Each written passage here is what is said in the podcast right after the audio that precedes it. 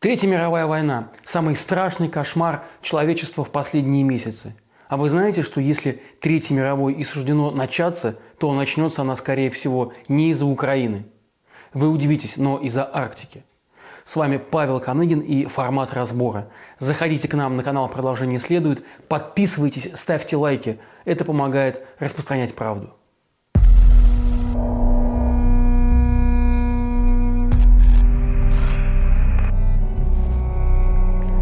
Пока россияне наблюдают за боевыми действиями в Украине, незаметно для большинства прошло еще одно крупное и тревожное внешнеполитическое событие.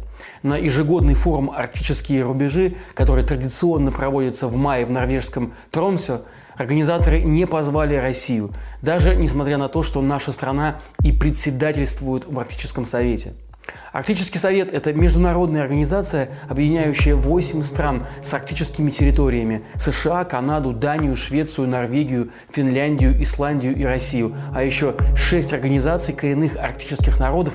И каждый год представители этих стран и организаций собирались на традиционном форуме и обсуждали вопросы стабильного развития арктических территорий. И вдруг в этом году Россию не позвали в знак протеста против развязанной Кремлем войны с Украиной. Российские придворные СМИ, как по команде, разразились громкими публикациями про Третью мировую, которая не сегодня-завтра начнется из-за Арктики. Конечно, если понадобится, мы в состоянии отстоять свои интересы и без посторонней помощи. Нам, что называется, не привыкать. И про то, например, что события в Украине стали лишь формальным поводом для вступления Швеции и Финляндии в НАТО, а реальной причиной являются именно арктические переделы. На второе заявление нужно, конечно, смотреть со скепсисом. Тем не менее, за взрывами снаряда в Украине всю эту истерику из-за Арктики российская публика не расслышала, а напрасно. Ведь как ни цинично это прозвучит, Арктика представляет для России, как, впрочем, и для других стран, куда больший стратегический интерес, чем та же Украина. И провластные эксперты исключительно в этом моменте, на удивление, не врут. Что вообще представляет собой эта Арктика? Давайте посмотрим, что думают про это россияне. Что такое Арктика? Часть света. И где она находится? На севере. Арктика на юге, Южный полюс. Это материк. И где она находится? Наверху. Ну, а, получается, на Северном полюсе. Арктика – это вроде бы холодное местоположение внизу карты. В Австра... Нет, не в Австралии. На Атлантика. Значит, Атлантика это у нас, по внизу и вон туда. Финляндия. На самом деле Арктика – это не северный и тем более не южный полюс. Это все, что находится за полярным кругом. В отличие от расположенной на южном полюсе Антарктиды, Арктика – это не материк, это в основном вода. Северный ледовитый океан и суровые моря, покрытые многометровым слоем нетающего льда. Страны, которым посчастливилось иметь территории за полярным кругом, называются полиарктическими и в рамках Конвенции ООН по морскому праву имеют право на полоску исключительной экономической зоны шириной до 200 миль вдоль своих берегов.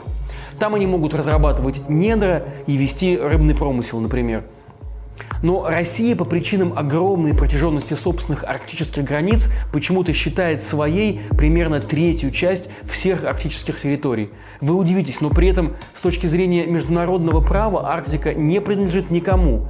Строго говоря, нет какой-то всеми безусловно разделяемой договоренности о том, что на Арктику могут претендовать только прилегающие к полярному кругу страны. И поэтому в последние годы все чаще и чаще политики разных стран говорят о том, что Арктика – это достояние всего человечества, и делить ее надо всем сообща. Особенно звонко тут звучит голос Китая, который стремительно развивает собственный арктический флот и инвестирует в датскую Гренландию, хотя в регионе и без него уже тревожно. Еще с 1940-х годов и Россия, и США рассматривали Арктику как потенциальный фронт в ядерной войне, которая всем казалась неизбежной. Именно оттуда, из Арктики, как предполагалось, должна была работать стратегическая авиация. Союз построил на арктической новой земле ядерный полигон. Штаты вплоть до 70-х годов размещали в арктической зоне подлодки со стратегическим вооружением. До сих пор и Россия, и НАТО регулярно проводят арктические учения. Военный потенциал этого региона, конечно, велик, хотя на самом деле Арктика – это, конечно, про ресурсы. По данным журнала Science, Арктика хранит под своими льдами порядка 30% мировых неразведанных запасов нефти и газа. Кроме того, Арктика – это еще и кратчайшие морские маршруты между Европой и Азией. Чем больше тает мерзлота в связи с глобальным потеплением, тем притягательнее становится идея Северного морского пути. Маршрут через арктические широты позволит существенно, процентов на 40 сократить время в пути между Европой и Дальним Востоком. Так, расстояние от Петербурга до Владивостока по Северному морскому пути составляет около 15 тысяч километров. Много? Как бы не так. Если идти историческим путем вокруг африканского мыса Доброй Надежды, то протяженность пути возрастает почти вдвое. Есть путь и покороче, через Суэцкий канал, но он узкий, у него не самая высокая проходимость. Вспомним, например, какие убытки понесла вся мировая торговля, когда в марте 2021 года канал из-за аварии на сухогрузе Evergreen был заблокирован на 6 дней. И не будем забывать, что помимо дороговизны африканские маршруты еще и опасны. Пираты, орудующие у берегов Африки, это не глава из приключенческой книжки, это реальный риск, который приходится учитывать компаниям, организующим морские перевозки. Конечно, и Северный морской путь тоже не идеал, однако те выгоды, которые сулит активное использование Северного морского пути, перевешивают колоссальные инвестиции, необходимые для создания регулярной и безопасной инфраструктуры арктического судоходства. Кстати, Путин это понимает. Еще недавно он решительно заявлял планы к 2024 году перевозить по Северному морскому пути до 80 миллионов тонн грузов. Для сравнения, советский рекорд был порядка 7 миллионов тонн, а к 2035 году и вовсе выйти на цифру в 250 миллионов тонн. То есть это примерно четверть от объема перевозок через Суэцкий канал. И все бы, может быть, работало на благо России и всего мира, но наша страна решила начать войну с Украиной, а за этим последовали санкции. Многие зарубежные компании отказались от использования российского Северного морского пути.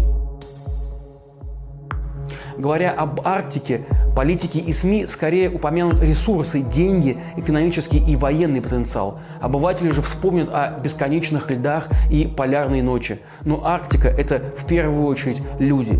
И я говорю не о вахтовиках, приехавших бурить шельф. Несмотря на тяжелейшие климатические условия, за полярным кругом тысячелетиями живет больше сотни малых народностей. Глобально население арктической зоны составляет около 4 миллионов человек, при этом более 2 миллионов живут именно в России. Саамы, якуты, ненцы, ханты, манси, алиуты Среднестатистическому россиянину неизвестно про них ничего, разве что про чукчи мы знаем немного, и то благодаря советским анекдотам. И знаем в основном гадости.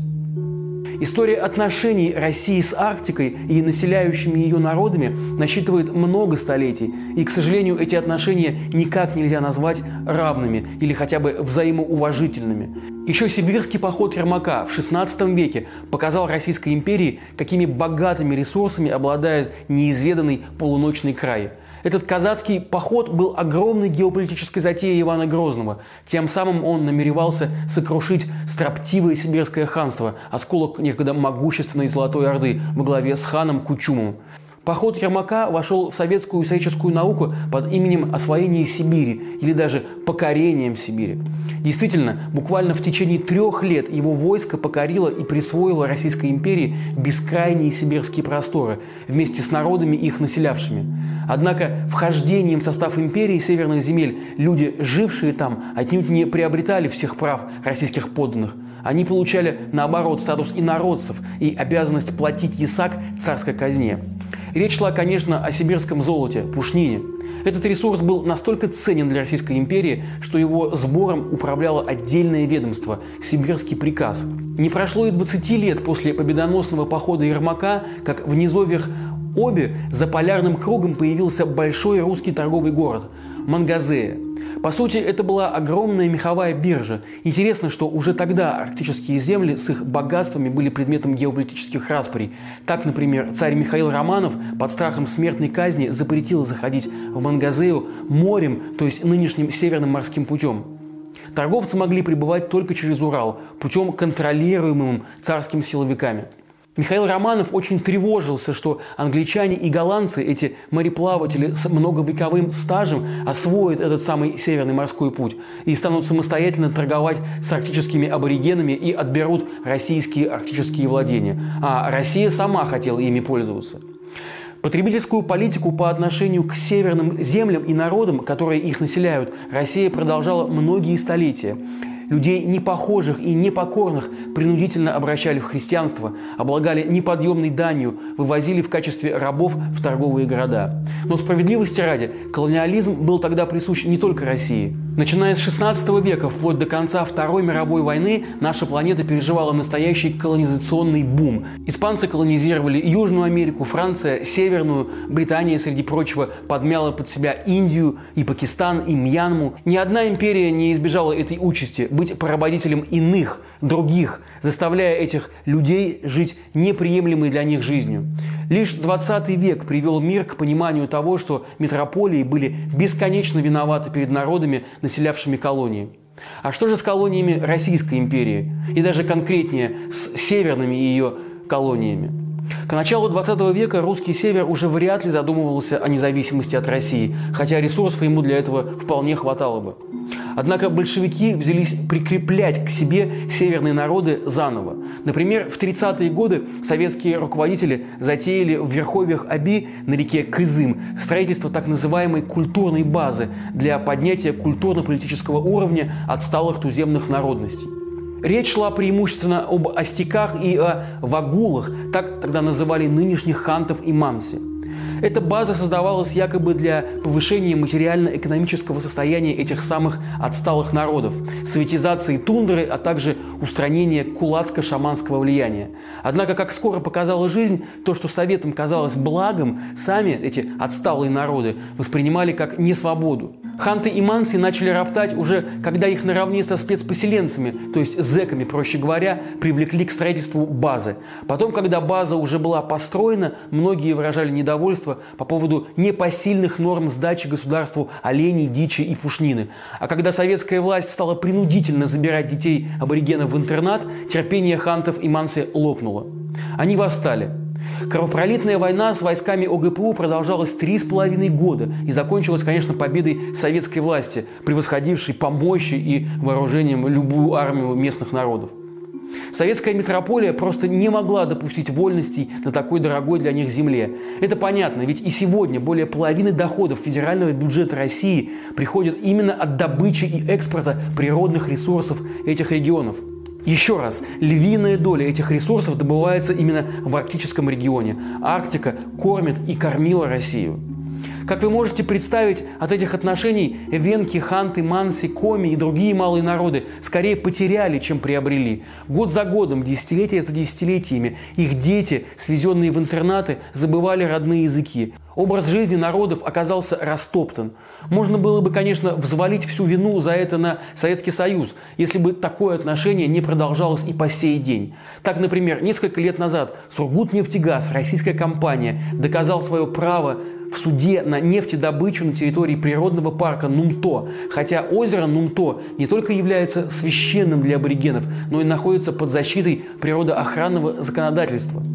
Еще один пример. Норникель в мае 2020 года залил дизельным топливом местные реки и озеро Пясино. Гринпис назвал эту катастрофу крупнейшей аварией в Арктике. На устранение ее последствий потребуется около 10 лет, а местной экосистеме, самому образу жизни людей вокруг озера Пясино нанесен непоправимый ущерб, а Норникель при этом отделался всего лишь штрафом. При этом самим коренным народностям, за чей счет, будем считать, и живет Россия, не особенно много достается от этого счастья. Аборигены работают работающие на добывающих предприятиях – это редкие счастливчики. С большинством же российские колонизаторы обходятся приемом, который еще Колумб обкатал на туземцах.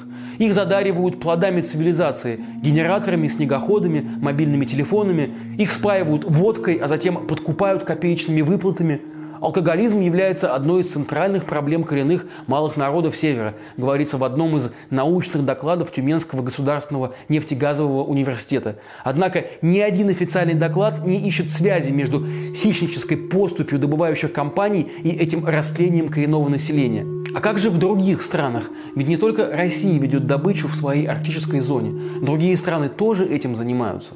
Можно ли найти баланс между интересами государства и интересами народов, проживающих в регионе добычи? Канада, например, создала специальные программы, направленные на обеспечение достойного уровня жизни коренных народов страны. Инфраструктура их общин улучшается. Для местных на добывающих предприятиях выделяются квоты, а добыча в зонах, представляющих для народов сакральное значение, запрещена. Финляндия, Норвегия, Швеция вообще ставят охрану арктической экосистемы и культуры коренных народов Севера в центр своих арктических программ. Эти государства закрепили особый культурный статус саамского языка на уровне своих конституций. В этих странах действуют целые саамские парламенты, которые принимают прямое непосредственное участие в формировании политики. Впрочем, в России, в Мурманской области, тоже есть саамский парламент, и даже у него есть свой собственный сайт. Последняя новость, опубликованная на этом сайте, датирована 2016 годом. Про памятник оленетранспортным батальонам. Колонизация – судьба России. Проходят века, и то, с чем остальные империи распрощались, Российская Федерация по-прежнему тащит за собой. Тащит этот чемодан без ручки.